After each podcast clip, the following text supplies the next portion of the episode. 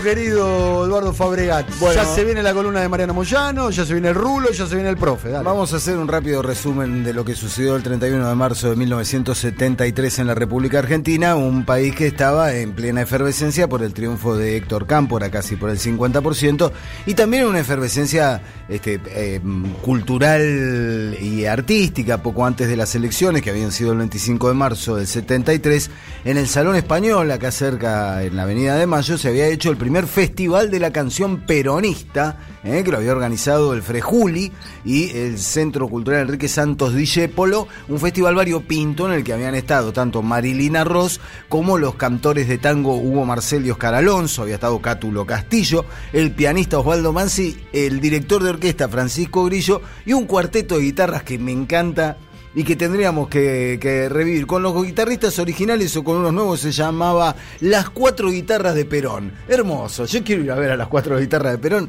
Tiene que haber estado buenísimo.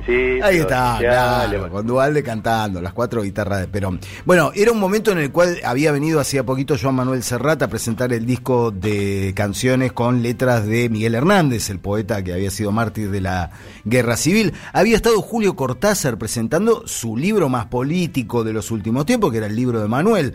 Me dio que Cortázar estaba abjurando de su pasado bastante gorilón, con un hecho eh, que fue bastante resonante, algunos compañeros lo recordarán, fue que eh, Cortázar se fue con una valija llena de guita de derecho de autor que había cobrado, se fue a Devoto a repartir la guita entre los presos políticos del RP y de Montoneros, eh, como una manera de fijar una nueva posición política. Estaba el gato Barbieri en Buenos Aires presentando un disco, estaba el director brasileño Glauber Rocha, de hecho hubo un encuentro entre Cortázar, el gato Barbieri y Glauber Rocha.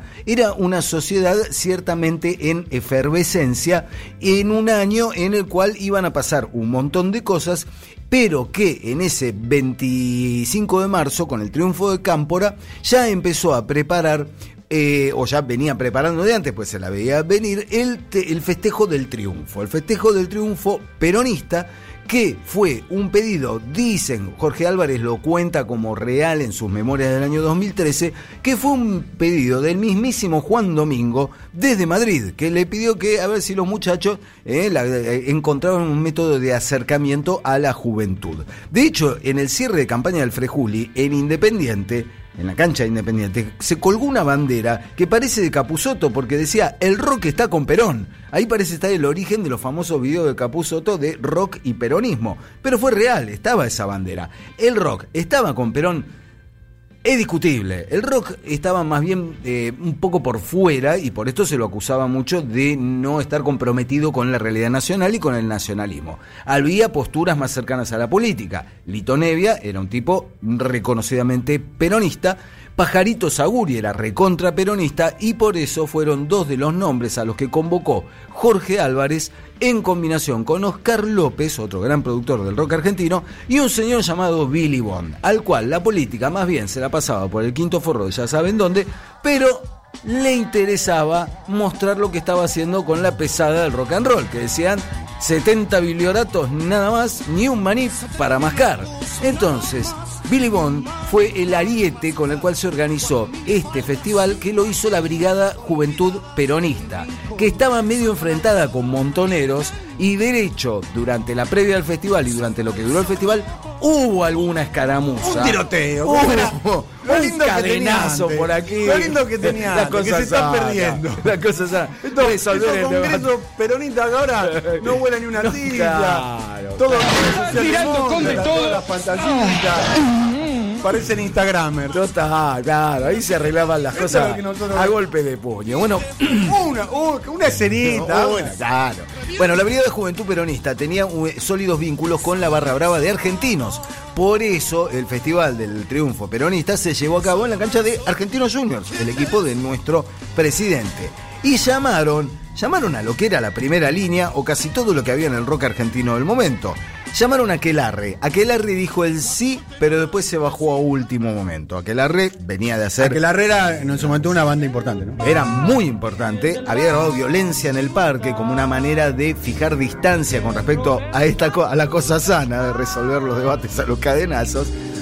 Y además, en ese mismo festival estaban convocados, y, eso sí, dijeron el sí, Pescado Rabioso y Color Humano, con lo cual tenías en el mismo festival a todos los integrantes de Almendra. No es que se fuera a dar una reunión de Almendra, pero tenías aquel Pescado Rabioso, Color Humano, convocados al mismo lugar. Iba a estar Billy Bonnie la pesada, de hecho llegó a tocar, y los otros convocados iban, era un arco amplísimo, tenías a Papos Blues, a Sui Generis, a Vivencia, a León Gieco, que en el afiche decía Gieco con 2C, a Raúl Porcheto, que fue anunciado como Rubén Porchieto. ¿eh? Bueno, no le vamos a pedir eh, a los muchachos peronistas que conocieran tanto del rock argentino. Gieco acababa de grabar su primer disco en el que estaba Hombres de Hierro, de lo que está sonando, se estaba poniendo como un referente, si no político, por lo menos de la defensa de ciertas causas sociales. Iba a estar obviamente Lito, Gabriela, la primera gran mujer del rock, y la banda del oeste, que eran una banda. Gabriela, Gabriela Molinari, ah. la, digamos, como la primera representante mujer del rock argentino que se bancó el hecho de subirse al escenario.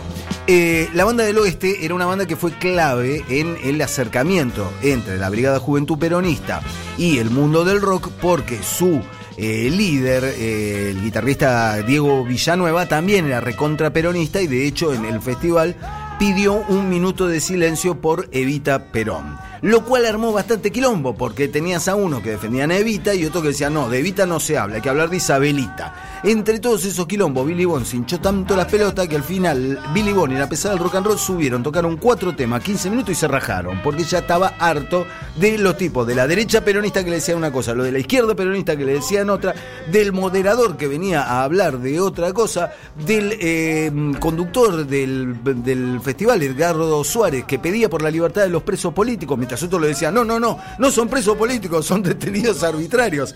¿Te suena? Era tal el quilombo que casi uno termina por decir, menos mal que se largó a diluviar y se cortó todo el asunto. Tocó la pesada del rock and roll, tocó Pajarito Saguri diciendo cada tres minutos viva Perón carajo y después tocó la banda del oeste que llegó a tocar dos temas, el único simple que tenían editado hasta el momento, que eran en el principio y el lado B era el tema de la banda, era una banda rockera, furiosa, así con mucha distorsión, se largó el diluvio, se terminó el Festival del Triunfo del Peronista, el del Triunfo Peronista. Duró poco. Duró poquito. Casi pronunciando lo que, casi como una prueba homeopática de su gobierno. Duró lo que la presidencia de Cámpora. Y ahí se terminó lo que fue el primer y por mucho tiempo único gran acercamiento entre la política y el rock que recién tendría algo tan parecido a esto con la gira por Angelos en el año 1989, sobre la cual mejor dejemos caer un piadoso manto de silencio. Me partieron el alma, me partieron el alma. Salgan al sol, paquetes Siempre soy, que contamos lo que no entra en 280 caracteres.